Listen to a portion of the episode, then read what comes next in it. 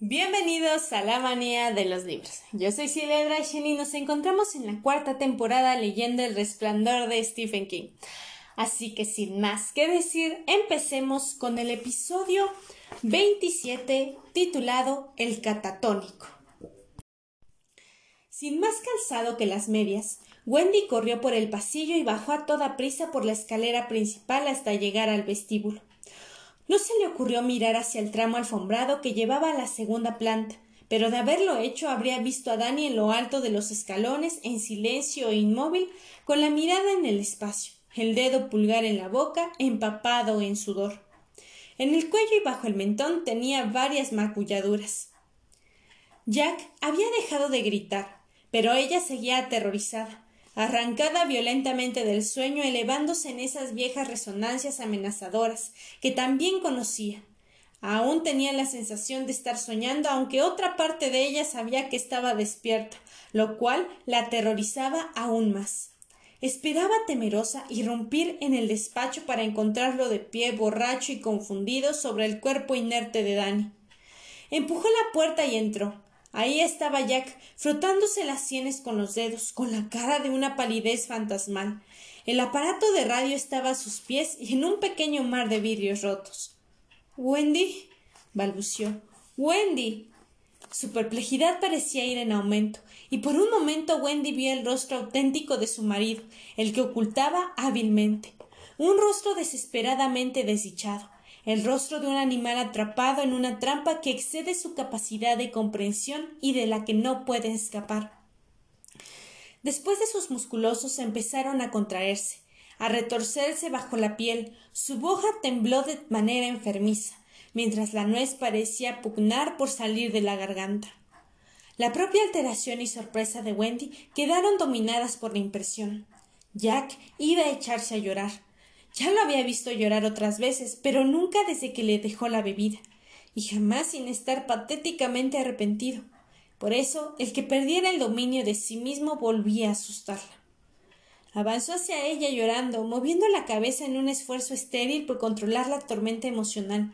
Respiraba con dificultad, entre sollozos desgarradores, calzados con mocasines, sus pies tropezaron con los despojos de la radio y Jack estuvo a punto de caer en brazos de su mujer, haciéndola tambalearse con su propio peso. Al recibir en la cara el aliento de él, Wendy no olió al alcohol. Por supuesto, no había bebidas allá arriba. ¿Qué te pasa? le preguntó sosteniendo lo mejor que podía. Jack, ¿qué ocurre? Él no podía hacer otra cosa que sollozar, aferrándose a ella hasta casi dejarla sin respiración moviendo la cabeza sobre el hombro de Wendy en un gesto desválido, como si tratara de apartar algo. Los sollozos eran devastadores y todo el cuerpo se le estremecía, bajo la camisa escocesa y los vaqueros. Continuos espamos le recorrían los músculos. Jack, por favor, dime qué pasa. Finalmente los sollozos empezaron a convertirse en palabras, la mayor parte de ellas incoherentes, más claras a medida que Jack iba controlándose. Soñé. Supongo que fue un sueño, pero era tan real. Yo. Era mi madre que decía que papá iba a hablar por la radio y yo me decía que no sé. Gritaba y entonces rompí la radio para hacerlo callar, para hacerlo callar. Está muerto. No quiero ni soñar con él. Está muerto. Dios mío, Wendy, Dios mío. Jamás había tenido una pesadilla semejante. No quiero volver a tenerla. Espantoso. ¿Te quedaste dormida aquí en el despacho? No. Aquí no. Abajo. Empezaba a enderezarse, liberando a Wendy de parte de su peso. El movimiento de cabeza se detuvo. Estaba mirando esos viejos papeles sentado en una silla que encontré ahí. Recibos de leche, cosas así, aburridas. Creo que me adormilé un poco debido de ser. Entonces cuando empecé a soñar, debí de venir aquí como un sonámbulo. Ahogó una risita temblorosa contra el cuello de Wendy. También es la primera vez. ¿Dónde está Danny, Jack? No lo sé. ¿No está contigo? ¿No estaba contigo en el sótano? Jack miró por encima del hombro. Al ver la expresión de ella se asustó. Jamás dejarás que olvide eso, ¿no es cierto, Wendy? Jack. ¿Qué? preguntó y se puso en pie de un salto. ¿O vas a negar que estás pensando en eso? ¿Que si lo lastimé antes puedo volver a hacerlo? Quiero saber dónde está y nada más. Pues sigue vociferando hasta que te quedes ronca, que así arreglarás mucho las cosas. Wendy se volvió y salió. Jack la vio alejarse, inmóvil, sosteniendo en la mano un secante cubierto de fragmentos de vidrio. Después lo tiró al cesto de los papeles. Salió tras Wendy y la alcanzó junto al mostrador del vestíbulo. Apoyándole las manos en los hombros, la, la obligó a volverse. La expresión de ella era cautelosa. Wendy, lo siento, fue un sueño. ¿Me perdonas? Claro, respondió ella sin cambiar de expresión. Rígidos, sus hombros se le escurrieron debajo de las manos. Desde la mitad del vestíbulo empezó a llamar a su hijo. Doc. ¡Hey, Doc! ¿Dónde estás? El silencio volvió a cerrarse sobre Wendy, que fue hacia la doble puerta del vestíbulo. La abrió y salió al camino que Jack había abierto en la nieve. Parecía una trinchera. La nieve a través de la cual pasaba la senda le llegaba casi a los hombros. Cuando volvió a llamar, su aliento era un vapor blanco. Al volver, ya empezaba a parecer asustada. ¿Estás segura de que no está durmiendo en su habitación? preguntó Jack dominando los nervios. Ya te dije que andaba jugando por ahí mientras yo hacía punto. Lo oí desde arriba. ¿Y te quedaste dormida? ¿Y eso qué tiene que ver? Sí, Dani. Pero ahora cuando bajaste miraste en su habitación. Eh balbuceó Wendy. Jack hizo un gesto de asentimiento. En realidad no lo pensé. Sin esperarla, él empezó a subir por la escalera. Wendy lo siguió, pero él iba más deprisa. Wendy estuvo a punto de tropezar con él cuando Jack se detuvo bruscamente en el descansillo de la primera planta y se quedó inmóvil, mirando hacia arriba con los ojos muy abiertos. ¿Qué? empezó a preguntar Wendy y siguió la mirada de Jack. Danny aún estaba ahí, inmóvil, con los ojos ausentes chupándose el dedo pulgar. La luz de la araña eléctrica del pasillo destacaba cruelmente las marcas del cuello. Danny. exclamó Wendy. El grito rompió la parálisis de Jack y los dos corrieron hacia donde estaba el chico. Wendy se arrojó de rodillas junto a él y le tomó los brazos. Danny la dejó hacerse, pero sin devolverle el brazo. Era como estrechar un palo al colchado y Wendy sintió en la boca el gusto dulzón del horror. Danny no hacía más que chuparse el dedo pulgar y clavar la mirada, inexpresiva e indiferente, en el hueco de la escalera más allá de donde estaban sus padres. Danny, ¿qué ha pasado? inquirió Jack mientras tenía la mano para tocar el hinchado cuello del niño. ¿Quién te hizo seme? ¡No lo toques! exclamó Wendy sibilante. Cogió a Dani en los brazos, lo levantó y ya había retrocedido a la mitad de los escalones antes de que Jack alcanzara a levantarse confundido. ¿Qué? Wendy, ¿qué demonios estás? No lo toques. Si vuelves a ponerle las manos encima, te mataré. Wendy, eres repugnante. Giró sobre sí misma y bajó corriendo los escalones que le separaban en la primera planta, con la cabeza del chico balanceándose con sus movimientos. El dedo pulgar seguía firmemente alojado en la boca. Los ojos eran dos ventanas enjabonadas. Al pie de la escalera Wendy torció hacia la derecha y Jack sintió cómo sus pies se alejaban. Después oyó el golpe de la puerta del dormitorio, el cerrojo, la llave en la cerradura. Finalmente sofocado, escuchó el murmullo suave de una voz que consuela. Se quedó ahí durante un tiempo incalculable, literalmente paralizado por todo lo que había sucedido en tan breve tiempo. El sueño seguía estando con él, imprimiendo todo un matiz irreal. Era como si se hubiera tomado una leve dosis de mescalina. Tal vez él habría lastimado a Dani como pensaba Wendy. ¿Habría intentado estrangular a su hijo por indicación de su padre? No, jamás haría daño a Dani. Cayó por las escaleras, doctor, había dicho pero ahora jamás haría daño a Dani. ¿Cómo podía saber que la bomba no funcionaba? Jamás en su vida había salido tan deliberadamente agresivo cuando estaba sobrio, salvo cuando estuviese a punto de matar a George Hatfield, se dijo. No, Gimió en la oscuridad y con ambos puños empezó a golpearse las piernas una y otra vez.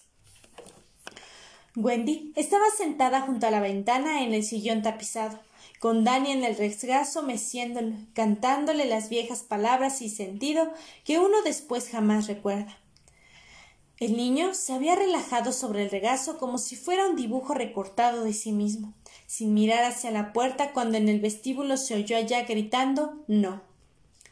En la cabeza de Wendy la confusión se había atenuado un poco, pero ahora descubrió que tras ella se ocultaba algo peor el pánico. Estaba segura de que había sido él. Para Wendy no tenía sentido que lo negara. Le parecía perfectamente posible que Jack hubiera tratado de estrangular a Danny en sus sueños, de la misma manera que en sus sueños había hecho pedazos la radio. Sufriría un colapso o algo así. Pero ¿qué podía hacer? No podían quedarse ahí encerrados, tendrían que comer.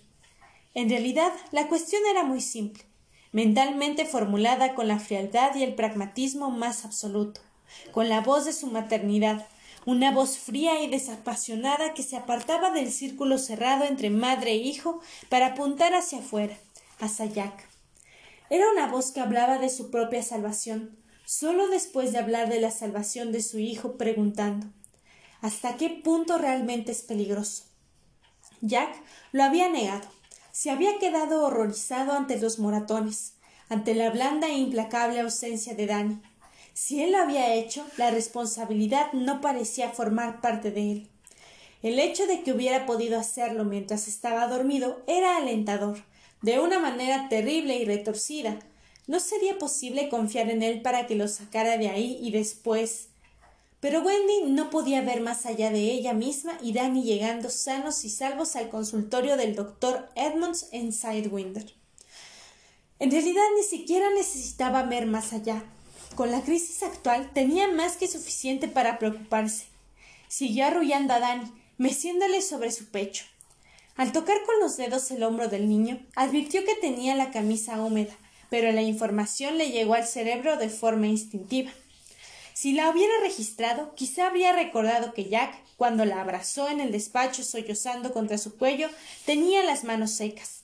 Eso podría haberla calmado, pero seguía teniendo la cabeza en otras cosas. Tenía que tomar una decisión acercarse a Jack o no. En realidad, la decisión no era tal. No podía hacer nada ella sola, ni siquiera bajar con Dani hasta el despacho para pedir auxilio por la radio. Su hijo había sufrido un fuerte shock y había que sacarlo de ahí a toda prisa, antes de que el daño fuera irreversible. Wendy se negaba a creer que ya pudiera hacerlo. Sin embargo, angustiada, buscaba otra alternativa. No quería volver a poner a Danny al alcance de Jack. Era consciente del error que había cometido al ir ahí, contrariando sus sentimientos y los de Danny, y dejar que la nieve los aislara, todo por el bien de Jack, otra mala decisión había sido archivar la idea del divorcio. Ahora se sentía casi paralizada por la sensación de que podía estar cometiendo otro error, y de que lo lamentaría cada minuto de cada día que le quedara de vida. En el hotel no había armas de fuego. En la cocina había cuchillos colgados de los soportes y mantados, pero entre ella y la cocina se interponía Jack. En su esfuerzo por tomar la decisión adecuada, por encontrar la alternativa, no percibió la amarga ironía de sus pensamientos. Una hora antes se había quedado dormida, firmemente convencida de que las cosas iban bien y seguirían mejorando. De pronto estaba sobrepensando la posibilidad de defenderse de su marido con un cuchillo de carnicero, si él trataba de interponerse entre ella y su hijo, claro. Finalmente se levantó con el niño en brazos, las piernas temblorosas. No había otra salida. Debería suponer que Jack despierto, cuerdo, la ayudaría a llevar a Danny a Sidewinder a la consulta del doctor Edmonds. Y si Jack intentaba cualquier cosa que no fuera ayudarla, que Dios tuviera piedad de él. Se encaminó a la puerta y le quitó el cerrojo. Apoyó a Danny en el hombro, abrió la puerta y salió al pasillo. Jack. llamó con nerviosismo sin obtener respuesta. Cada vez más insegura fue hacia la escalera pero Jack no estaba ahí, y mientras permanecía inmóvil en el descansillo, pensando qué hacer, desde abajo le llegó la canción pícara, colérica, amargamente satírica. Hazme rodar, en la hierba. Hazme rodar y tiéndeme y vuélvelo a hacer. La voz la asustó todavía más de lo que había asustado el silencio, pero no había otra alternativa. Wendy empezó a bajar por las escaleras. Y este fue el episodio del día de hoy. ¿Les gustó? Si es así, háganmelo saber en mis redes sociales. Recuerden que en Instagram me encuentran como La Manía de Silvia Dragen y en Facebook y en TikTok me encuentran como La Manía de los Libros. Si me quieren seguir en mis cuentas personales, me encuentran como Silvia Dragen Cosplay en Instagram y TikTok. Además de recuerden que pueden escuchar el segmento de este podcast titulado Dragen Cuenta Cuentos en el cual estaré leyendo cuentos de Grimm. Así que sin más que decir, yo soy Silvia Dragen y nos vemos en un próximo episodio.